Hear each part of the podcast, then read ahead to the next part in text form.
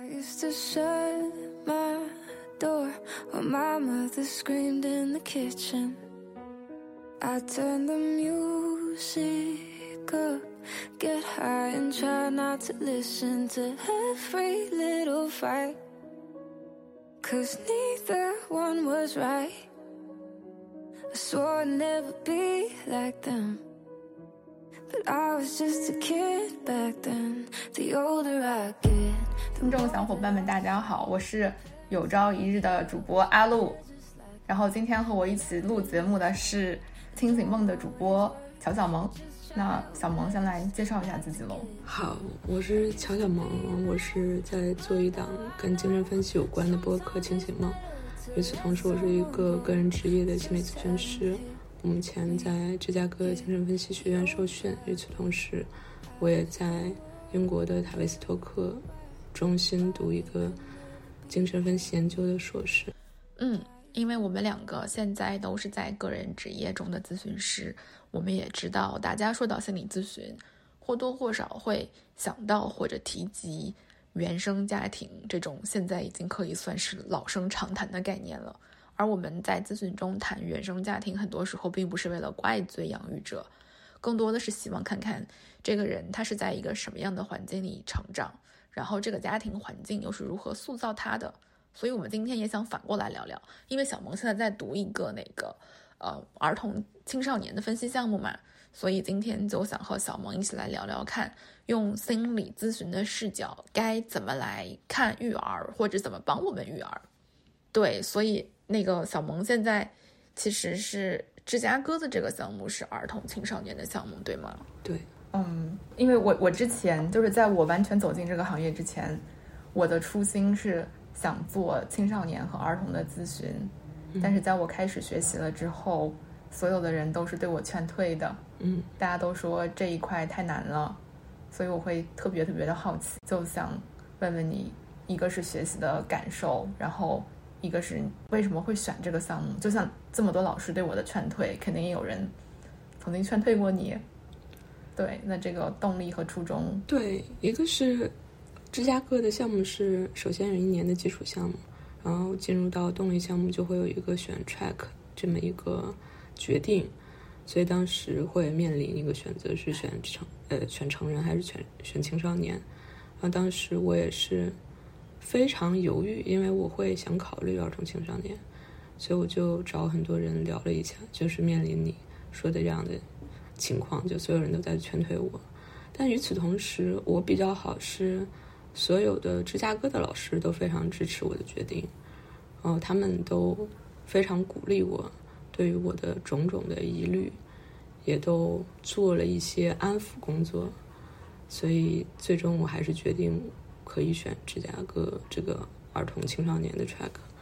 当时主要的疑虑，估计你被劝退的点也是和父母工作吧，和家庭工作。嗯嗯，芝加哥老师的态度就是这是一个可以学习的技能，就跟你做其他咨询一样。所以刚开始的确会非常难，但它也是可以逐渐学习掌握的。另外，我当时还有一个顾虑是，中国的家长可能会更加难搞一点，包括中国的很多相关政策可能并不清晰、并不明朗，所以咨询师需要承担的风险更多一点。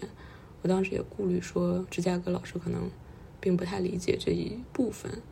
但当我们去深入交流的时候，我发现就有一个情况是，很多我认为是中国特色的东西，可能并没有那么中国特色。就是，嗯，可能我前面说那个情况都属实，但与此同时，它还有一些更加共通的东西在里面。所以，当我听到他们很多个案的时候，我也就理解说，其实这部分都是可以去处理的。嗯，对，所以最终我就选择了儿童青少年这个 track。哎，所以现在有就是开始跟青少年或者儿童工作吗？有有开始这个实践吗？有，感觉怎么样？嗯，对，其实除了前面说那些顾虑之外，还有挺多惊喜感或者让你觉得兴奋的地方，因为就像我的老师告诉我的，儿童青少年他的变化会更快一点，而且他的很多的反应都更加自发一点，他的所谓的防御没有那么强，所以你能见到更多更灵动、更活泼的东西，所以我觉得也是一个挺新奇、挺有趣，甚至是挺让人惊喜的体验。嗯。哎，我之前是，呃，有做过一些在学校里面的小的工作坊，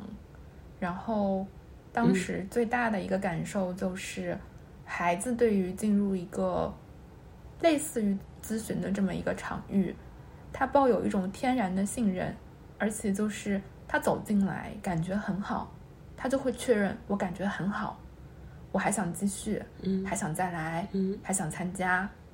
这个感觉好像和成人走进咨询的时候的感觉是不大一样的。我会觉得大多数成人走进咨询，尤其是一开始的时候，他是抱着一种呃怀疑或者是不大确定的那个态度，好像没有那么容易像小朋友一走进来，他感觉到这里让我觉得舒服，嗯，他就能很确定这个是我要的，我还要继续或者还要再来。是，我觉得特别神奇，当时给我感觉特别神奇。就是小朋友好像一下子就能感受到这个东西是好的，但是好像成人就没有那么容易确定它到底是不是好的，是不是我真的要的。嗯，是你说这，我想起来我一个美国同学的案例，他当时在跟小朋友提加频，从一次加到两次，然后小朋友当时的反应就是：难道我们后面要每天都见面吗？因为他就想。每天都见咨询师，所以对，的确有你这个观察，我感觉。哎，说到小朋友的这个部分，就咱们俩之前不是私下讨论的时候，有你有提到那个婴儿观察的项目吗？所以婴儿观察的这一部分工作不是这个嗯儿童青少年项目里面的，嗯，它反而是英国的受训项目啊里面的一个模块，对吗？对，但是我昨天跟芝加哥的定。碰了一下面，他跟我说芝加哥明年也会开婴儿观察的项目，所以我之前在塔维笔记里写的芝加哥没有婴儿观察的项目，可能明年就不是事实了。但的确，塔维这边或者整个英国这边对于婴儿观察的传统会重视非常多，相对美美国来说，我目前的感觉。想不想说说婴儿观察这个模块的感觉？对我一开始在那个找培训项目的时候，在很多这个培训项目的这些呃不同的方向里面，看到婴儿观察就会觉得很很困惑，就是为什么要参加婴儿观察？但是随着对咨询的深入，现在是多少有了一些了解的，然后也知道它的重要性了。但是我觉得我目前对这个事情的感官肯定没有你这么直接。所以我还是想邀请你说说看。嗯，那从精神分析最开始发展，弗洛伊德对于母亲的关注并不多，甚至可以说是非常缺乏。那一直到克莱因才开始把母亲这个变量去纳入考虑。而实际上，从后来精神分析的理论发展，我们会发现母婴之间的关系、母婴观察，对于我们理解病人来说，实际上是非常重要的。因为精神分析有一个理论是说，那我们在分析之中，在治疗之中都会经历一个退行，都会去退回到我们更早期的生命发展阶段，所以精神分析早期理论都是基于这样一个假设。但实际上，如果我们去观察所谓躺椅上的病人回到小时候的状态，那肯定不如我们直接去观察婴儿的一个自然的生长发育。而且包括后来技术进步，我们可以去录像，我们可以去拍摄，可以去采用一些逐帧比对的方式去了解母婴之间的互动，这些都给我们如何与来访者工作以及人类的心智究竟如何发展带来了非常多的数据和信息。可能他肇始于温尼科特是一个。儿科医生这么一个事实，所以他写了大量的跟母婴相关的东西。据说他是曾经跟一万对母婴工作过，这些跟母婴工作的经验，让他有了一个对于很多病人，尤其更早期体验，有了一个非常深入的理解。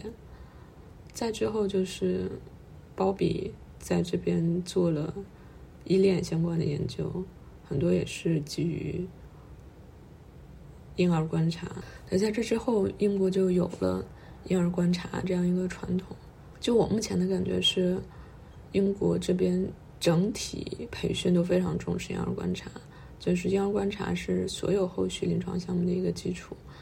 而且不只是塔维这样，其实包括英国精神分析协会，包括安娜弗洛伊德中心都是这样，嗯，对，甚至包括一些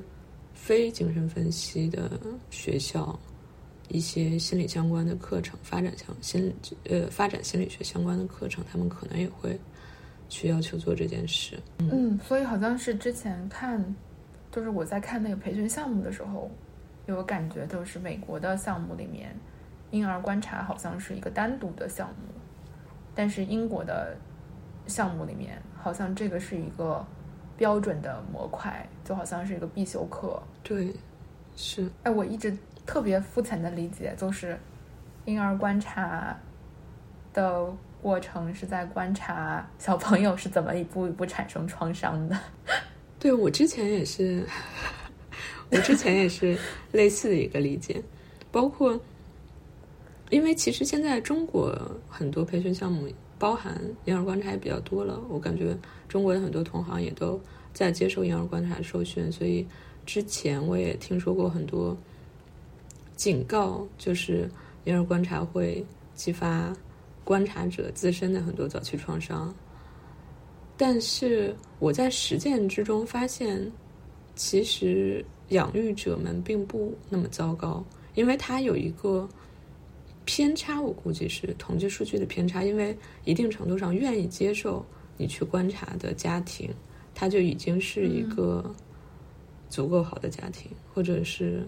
相对比较好的家庭了，因为更糟糕那些家庭，他可能甚至并不希望你去进行观察，所以没，嗯，没有那么多所谓创伤性事件的发生。对你说的这个，确实哦，好像虽然没有筛选，但是好像又是一种筛选，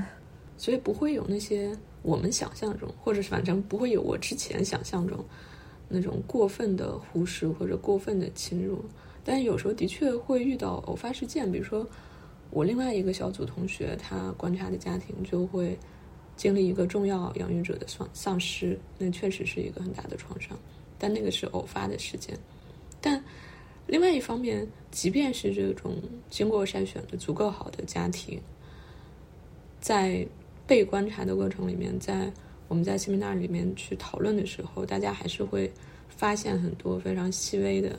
那种不协调、不同调的回应。这个对，这个也会被观察到，而且这些观察是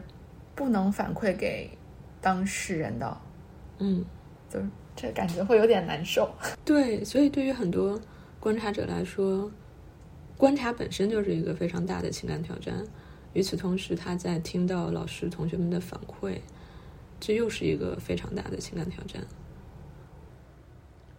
那目前为止，我参加这个项目，我自己的体会，当然，首先它能帮助我们更好的去理解儿童早期的发展，也可以帮助我们理解所谓的重症病人的发展，因为也是在那样一个基础之上，我们才能去和。所谓的边缘甚至精神病性的来访工作，那也是极大的拓宽了精神分期的一个治疗的领域。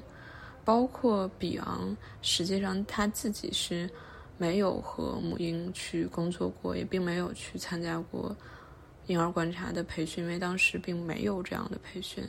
但是他仍然提出了很多母婴之间关系的理论，他就是基于当时跟精神病性的来访去工作。得到的一些经验反推到母婴之间的关系，那就像我们也一直都在说的，咨询从某个角度来说，像是一个在养育的过程。咨询关系也会经常平行于母婴关系去做比对，所以去观察母婴之间的互动，当然也可以有助于我们去平行的理解咨询关系。而且对于咨询师个人来说，我想他能更好的帮助你去接触情感，尤其是更加早期、更加困难的情感，而不至于那么隔离。而实际上，很多时候我们是在隔离之中的，但是我们甚至都并不会觉察到，直到那样一个非常鲜活的小生命在你面前，嗯，你必须要去记录下它的种种细节，你迫使自己一定要在场的时候，才会融化你内心一些一直以来可能都非常坚硬、非非常冰冷的东西。对，我会，我刚才听到你说那个足够好的家庭，就会想到我们经常说的。足够好的妈妈。哦，我最印象最深的对这个词最最开始有印象是在那些育儿公众号当中。这些育儿公众号使用这个词是为了安慰很多焦虑的新手爸妈，就是说，哎，你不用做一个一百分的妈妈，你只要做一个六十分的妈妈或者足够好的妈妈就 OK 了。嗯。后来我就会发现，就是在自己开始专业的学习的过程当中，就会发现。这个足够好的妈妈，并不像想象中的那么简单。它其实还挺难的。就是大多数人如果没有什么努力，或者是呃别人可能告诉过你是要怎么做的这样子的基本的一些指导的话，可能可能连那个足够好的六十分都容易够不着边儿。所以你是怎么理解的？为什么你会觉得足够好是那么高的一个标准？我我跟你说啊，我印象中最早我听到“共情”这个词是在哪里呢？就是在那种育儿公众号，因为中身边有很多朋友，他们有了孩子，他们都会疯狂的转发那个育儿公众号里面，就是对于熊孩子怎么对付他们的那种文章。然后那个我印象特别深，那些公众号里面就是母婴博主，他教教你怎么共情孩子，他是这么教的：你就重复他说的话，就是说我现在就想要这个玩具啊，然后你就重复孩子的话。你现在就想要这个玩具，然后我当时就会觉得这个方法特别的机械，就是真的吗？就是这样就共情到了吗？但是因为这些母婴博主讲的很很肯定的样子，所以我也就半信半疑的这么一个状态。然后一直到后面啊，当然后面上课就是慢慢知道共情，它它不是这样的，它确实是一个非常机械的表表面的状况。但与此同时，就是足够好的妈妈，她很大程度上意味着，就是她不是不犯错的，但是犯错了之后是要能够去修复的，或者说试图去尝试修复的这个意图。嗯，但我觉得这个对很多父母都很难啊。嗯，还是你觉得其实大多数的父母是可以做到的？我还在我还在想你刚才说那个重复孩子说的话，因为 因为其实就这个这个技术也不完全算错，因为。这种重复本身就可以算作一种静音，而且我知道我认识一个关系非常好的美国同事，这就是他跟孩子工作的主要技术。结果每次读他的逐字稿，他就会自我吐槽说：“我什么都没有做，我只是在重复孩子的话。”但那个逐字稿读下来，就 somehow 你会觉得非常动人，因为他在做一个非常大的静音的工作，而且。对于小朋友来说，可能去重复他的话本身就是一个很好的经营，但的确可能达不到共情的要求。这个有点像我们确就是所说的那种 validating your feelings 那种感觉，是不是？嗯，有一点。而且就在字体里面来说，静音就是一个非常主要的技术嘛。所以我督导甚至说，他不只会对小朋友这样，就对。有的成年来访者，他也会去重复他的话。如果他会觉得这个来访者发展非常早期，非常需要经营的啊，但这个就是刚才岔开，我突然想到的。我觉得做一个足够好的妈妈，或者像你说的，对我觉得我非常赞同你说的，可以犯错，但是犯错之后要努力去修复。但是这个困难可能在于，我现在理解，这个困难可能在于。很多父母他自己去面对情感就非常困难，可能由于他自己的一些创伤或者他自己的一些经历，他自己去面对这困这个他自己去面对情感本身就是非常困难的，所以可能在跟小朋友接触过程中，很多情感的部分也是被隔离掉的，所以他在无意识的之就对他在无意识之中就会去构成一种忽视或者侵入，而且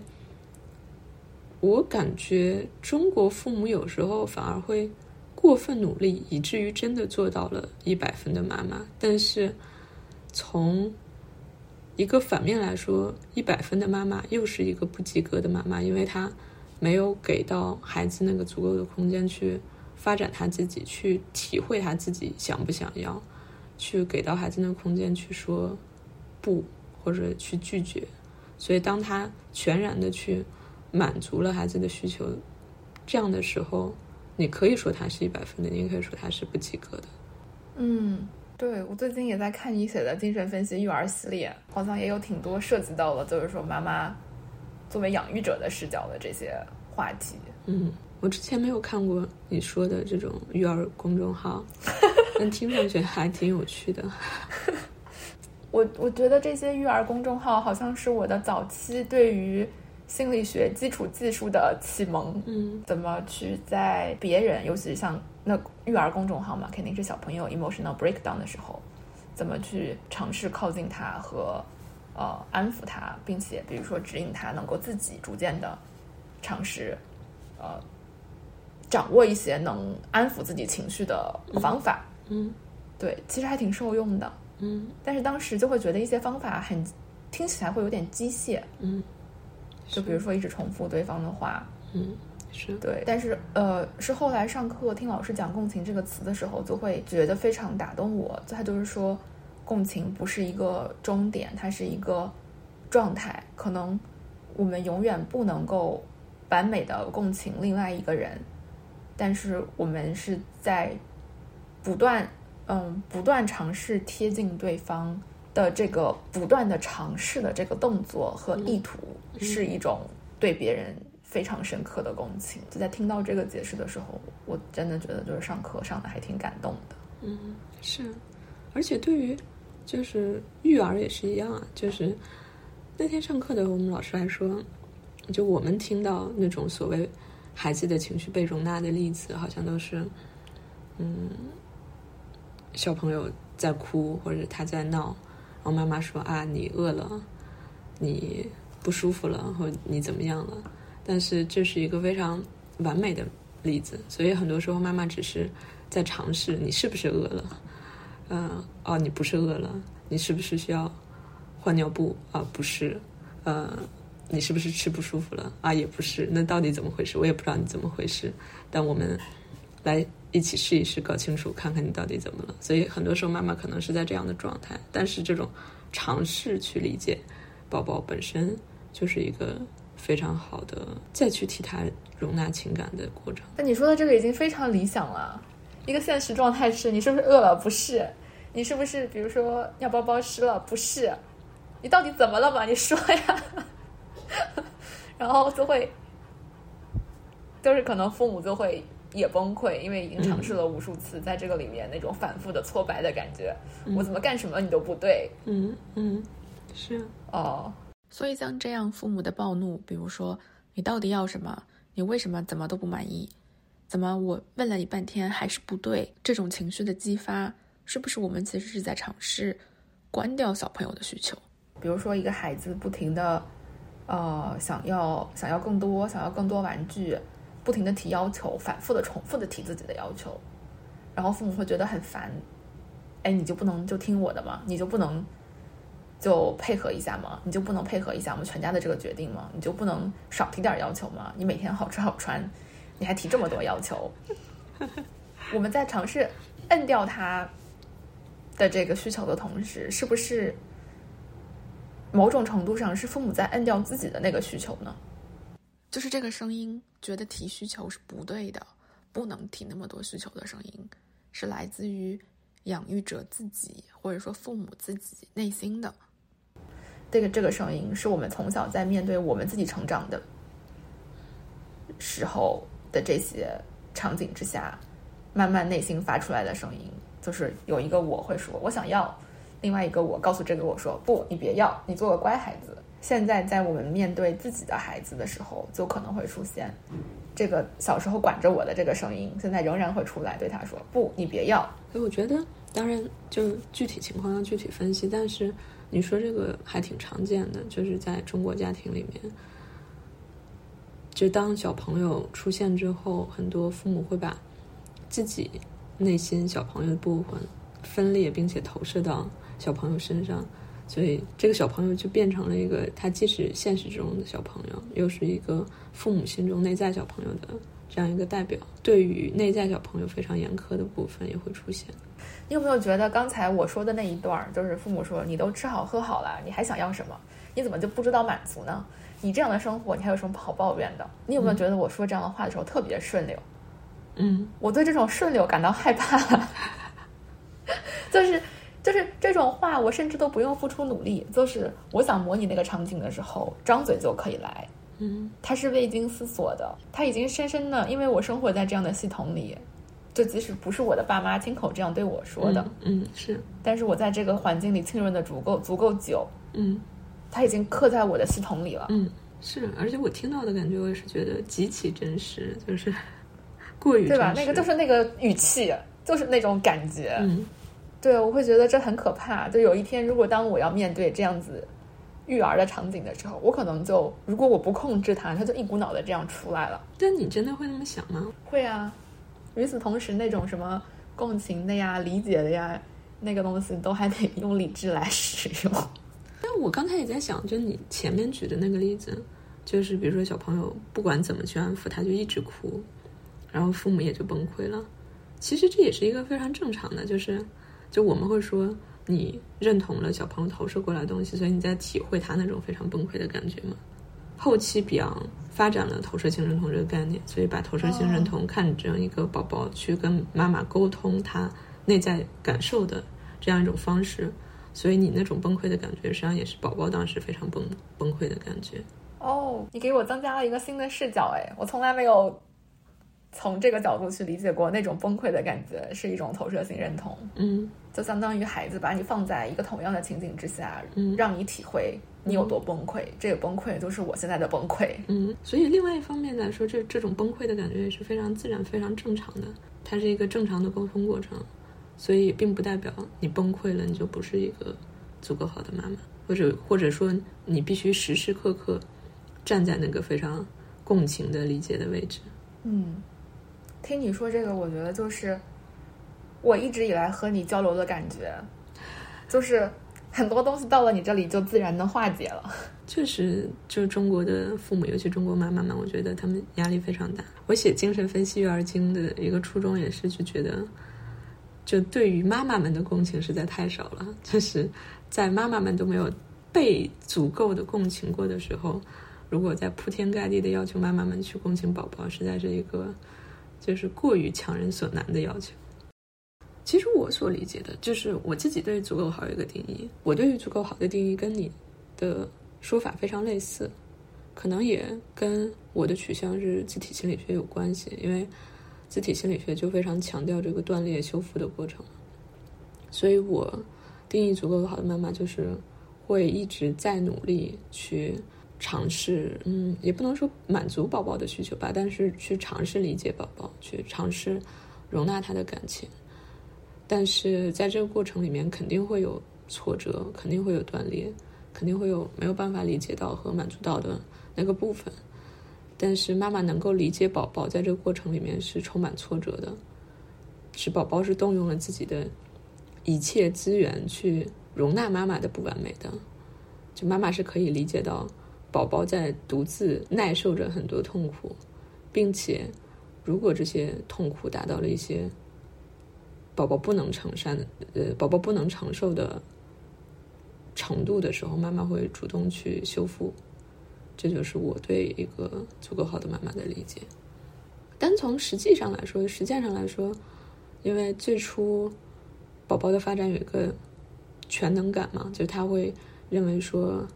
是我带来了给我满足的一切东西，只要我一哭，妈妈就会喂我奶吃。嗯，只要我一哭，可能就所有的一切好的东西都来了，所以这些是我带来的，而不是另外一个人带来的，不是妈妈带来的。但慢慢的，他会意识到，就通过那些不够满足的瞬间，那种挫折的瞬间，他会意识到，哦，并不是全能的，好像我的存在，我的生存都完全的依赖于另外一个人。所以在这些不能被满足的挫折之中，他慢慢发展出来一种现实感，而且他慢慢会依赖自己的一种想象，比如说。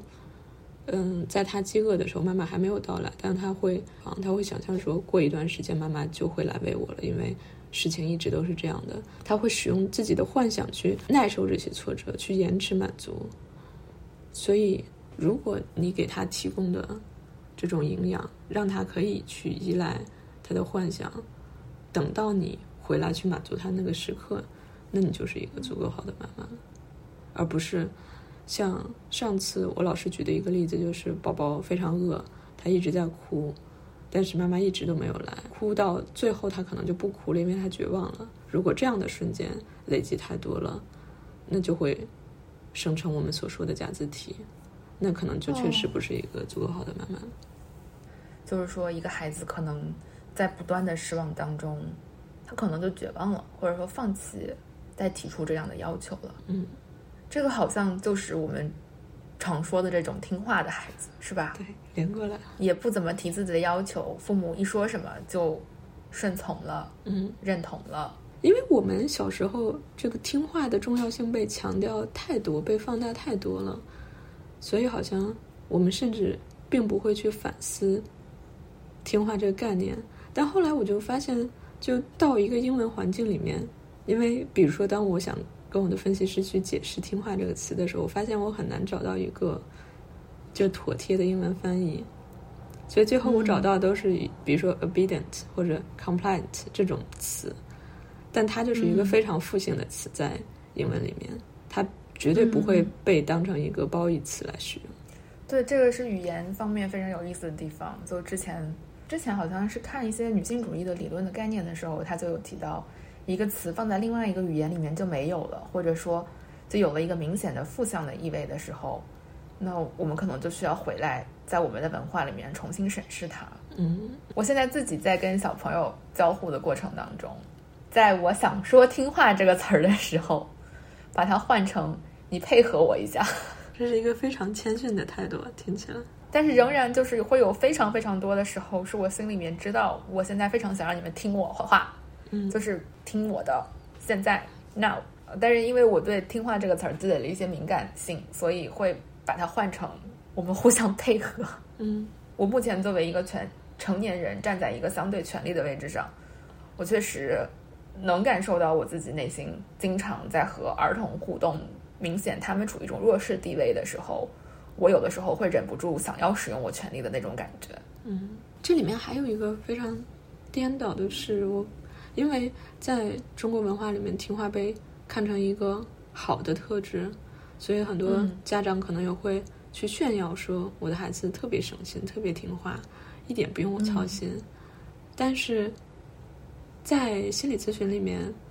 我们可能就会对这种现象非常警惕。如果一个孩子太乖，尤其当他在很很小的时候、很早期的时候，他就非常乖。我们就会非常警惕，就这里面是一个作为一个咨询师，你就会心里亮一盏大红灯，你就会想：我天哪，到底发生了什么？他为什么会这么乖？就是好像在儿童这一块，我们说来说去，似乎都会有一种感，有一种带着一种感觉，或者说给所有嗯参与或者听到这个话题的人感觉，就是不管怎么做，父母都是这个。创伤和错误的源头，就是好像怎么做都是父母的错。事实上，这是我一开始最讨厌心理咨询理论的地方，尤其是他们通常不说父母，通常就说妈妈。但是后来我会，就是我喜欢的地方是在于咨询会跟你讲，不管任何时候，这些东西都是可以修复的。我在想，我们说点什么，搬回来一点儿，让家长觉得。自己是有活路的，不会往哪个方向过度养育也不对，忽视也不对。但实际上，就精神分析理论来说，实际上从来都没有一个绝对的环境决定论，或者绝对的说一定是养育者的问题，因为就是在精神分析理论，就是这种冲突、这种争论已经就一直是非常多的。就虽然有温尼科特、科胡特这一流派，就非常强调环境的影响，非常强调呃缺陷，但实际上也一直有像克莱因，他们就一直非常强调孩子内在的东西，所以他们就会强调。一切都是孩子内在的幻想。比如说，一个他先天气质倾向非常难养育的宝宝，可能也会让父母觉得这个宝宝很非常非常难养育，非常难亲近，所以反而会让父母离他会比较远。比如有一个例子，我前两天读科胡特的一个案例，这个来访者在小时候他有一个被收养的经历，就是在他到达他的收养家庭之前，他是被放在寄养院的，所以这段经历。给他造成了非常大的影响，以至于他后来跟他的养母就非常难以亲近，所以养母就会觉得这是一个我无论如何努力都没有办法接近的宝宝。养母感受到了很多被推开，所以他可能一定程度上在没有那种反思的情况下，他就认同了，好像我也要离你远一点这样的感觉。所以最后就造成了养母的确确认了他那种没有人会喜欢我，没有人会跟我待待在一起的感觉。所以他永远都是一个内外环境相互作用非常复杂的一个这样一个作用，所以我觉得不太存在一切都是妈妈的问题，但妈妈会认同这样的理论，一方面其实也有一点自己的自恋在，就好像我对于孩子的影响非常大，如此之大，以至于一切问题都是我造成的。哦，我我可能会想提的是。就是在亲子关系当中，重要的不是我们，呃，夸孩子啦、赞美孩子啦，每天，呃，奖赏他、奖励他、鼓励他啦，或者说是批评，或者是很凶。我觉得重要的是这个这个过程当中，孩子本身体验到的是什么，以及在这个过程当中，孩子有没有体验到那种和爸妈的比较。比较舒适的连接的感觉，就是它不是一种断联的失联的感觉。哦，我想到的是一个有一点不是很恰当的案例，是老师讲课的时候讲到的，就是呃，有一个人他就是算是来访者吧，他讲述自己的家庭氛围的时候，就是说自己的父亲很严厉，然后会打孩子，但是也是关心孩子的。但是这个来访者呢，是这个家庭过继过来的孩子。所以他不是父母的亲生的孩子，所以他从小就目睹到这个严厉的爸爸经常打他的哥哥，但是从来没有一次打过他。就当然打孩子这个行为是完全是不正确的，但是对于这样一个孩子来说，在他眼里，这个挨打这件事儿是一种有连接的，是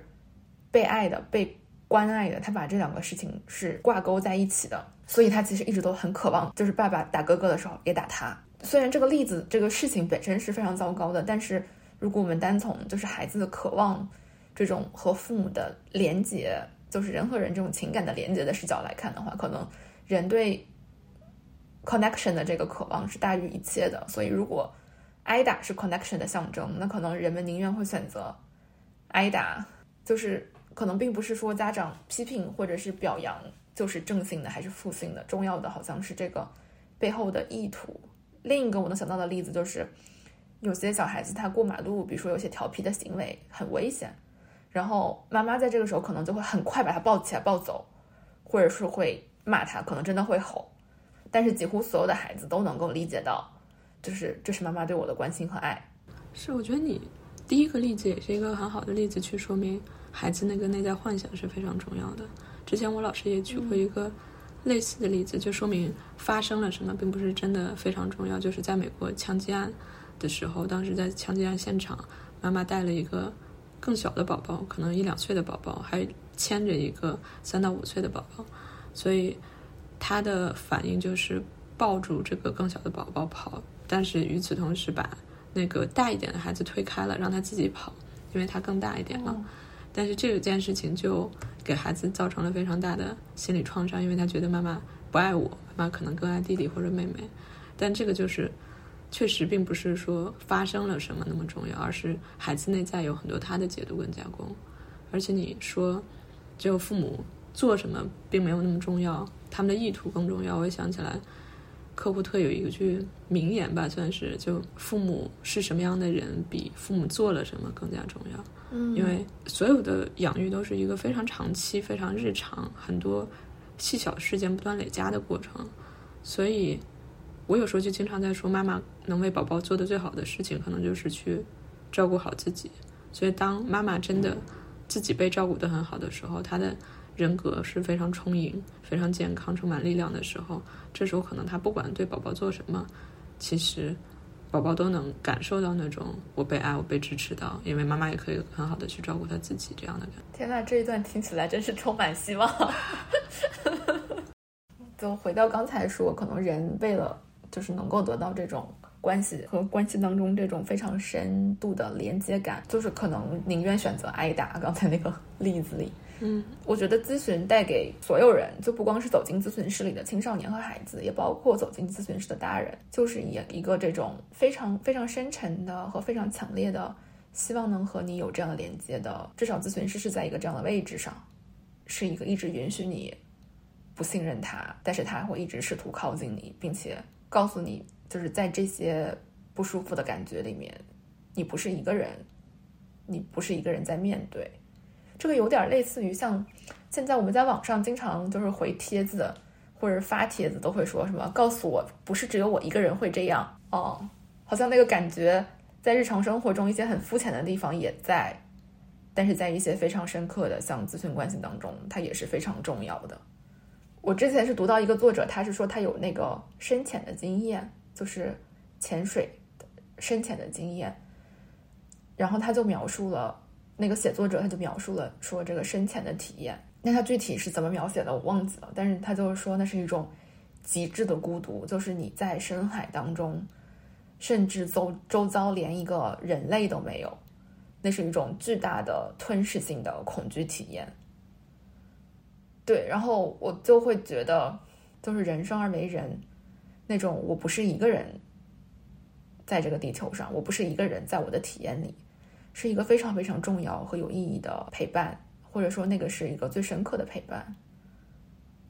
与此同时，孩子在他们感受不好和生气的时候，我们告诉孩子们说：“哎，你不该生气，这有什么好气的呀？”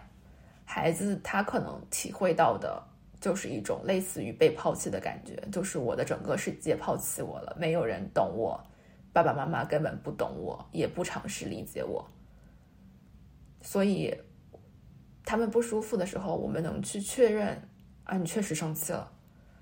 这个事情确实很困难啊，这么高我也会害怕，好像这本身就是一种非常非常深刻的和有连接的。我也非常赞同，而且我也能想到，比如说科胡特会说，终其一生。被共情的体验都是需要的，就与他人的关系，或者一个术语就是所谓的自体客体的体验，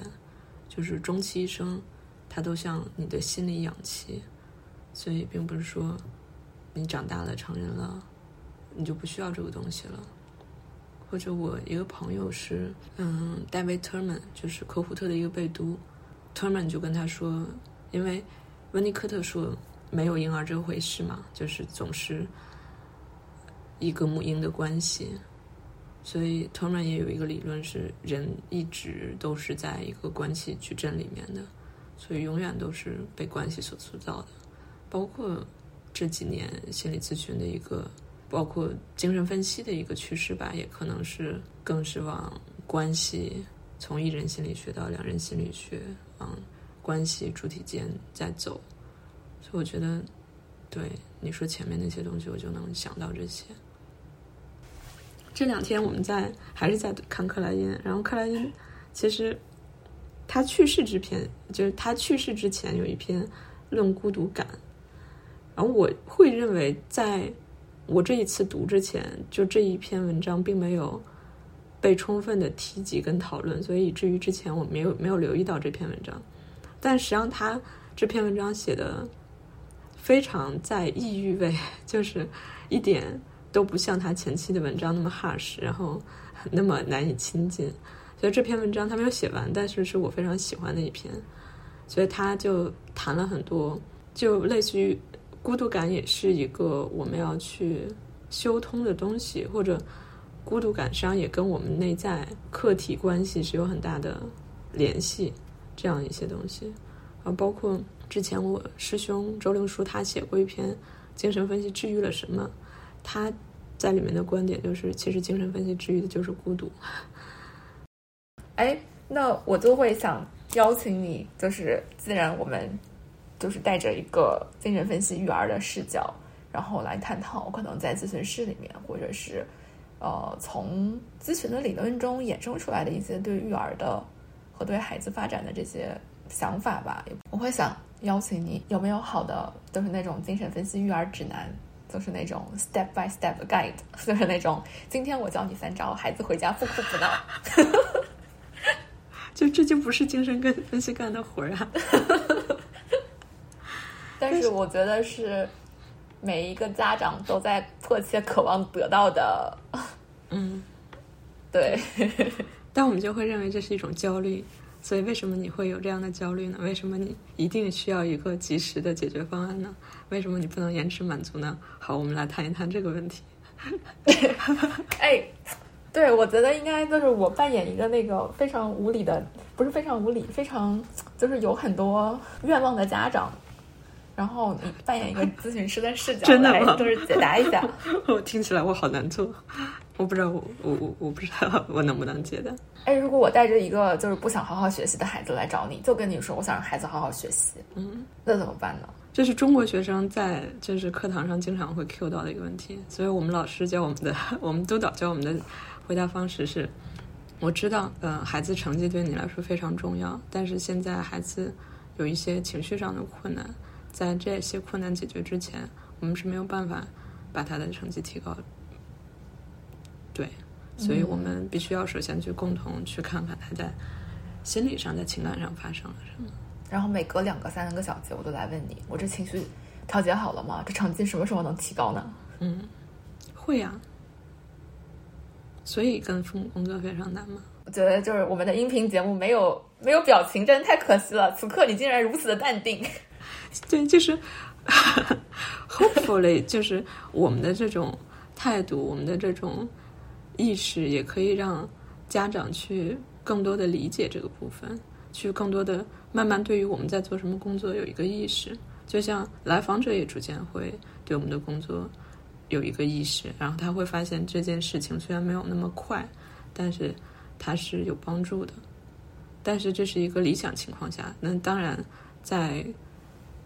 这是一个全球性的问题。就我们美国老师也会有很多个案，儿童的个案都是因为家长不耐受这些东西，或者家长看到哎有一些好转了，就提前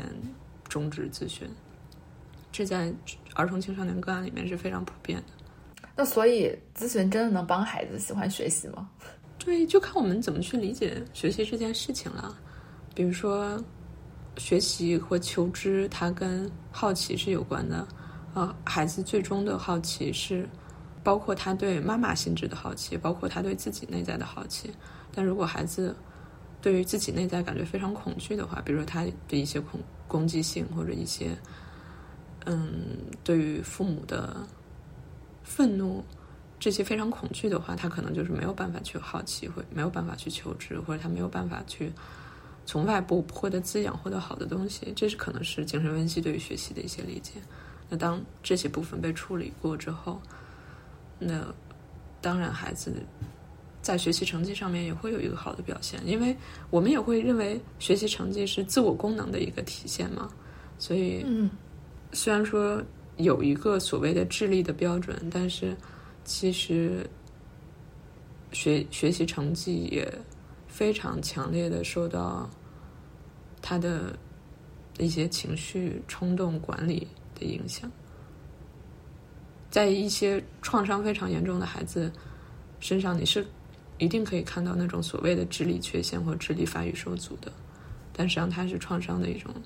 表现行，我现在帮你翻译一下，就是咨询可以提高学习成绩。你说的还是太节制了，但确实作为一个精神分析从业者，我对这这样一句结论感觉就深感不能这样说。没关系，我现在扮演的是那个，就是普罗大众带着焦虑而来。对，但是不能按照就是如果给普罗大众这样的宣传，本身就非常不精神分析了。这倒是，嗯。说回来，我觉得这个就是精神分析最有魅力的地方，就是他好像并不尝试，并不尝试有一个结果，或者说并并不着急抵达。对，因为我们的工作本身就不是为了消除症状，就症状只是我们去理解来访者的一种途径。只是说，随着我们更深入的理解来访者，我们的工作那些症状会随之消失而已。而对，就是在今天我们这么追求，就是一个三步五步的指南，一个三分钟五分钟的方法的情况之下，我会觉得精神分析仍然能够在这个时代苟活，真的，真的都是非常非常的对不容易，极有魅力。但是我我会觉得，就是万一有我的个别来访听到这一期节目，发现我说精神分析就是不着急抵达，不知道他们会不会崩溃？那你你就去讨论他们为什么会崩溃啊？没有关系。我觉得这个是他非常非常有魅力的地方。我或者我相信，所有有动力学取向的咨询师，多少都是被这一部分吸引着的。但我可以推荐一套书，就我应该也是万千出的。实际上也是塔维的，就是几岁到几岁的孩子在想什么。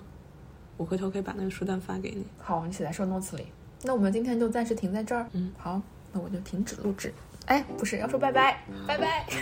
拜拜，バイバイ。眠たい時には眠るのだ。にゃーごお尻をふりふり歩くのだ。クワクワクワクワそれぞれがそれぞれに幸せになるのだ。猫とアヒル力を合わせてみんなの幸せを。招き猫ダーク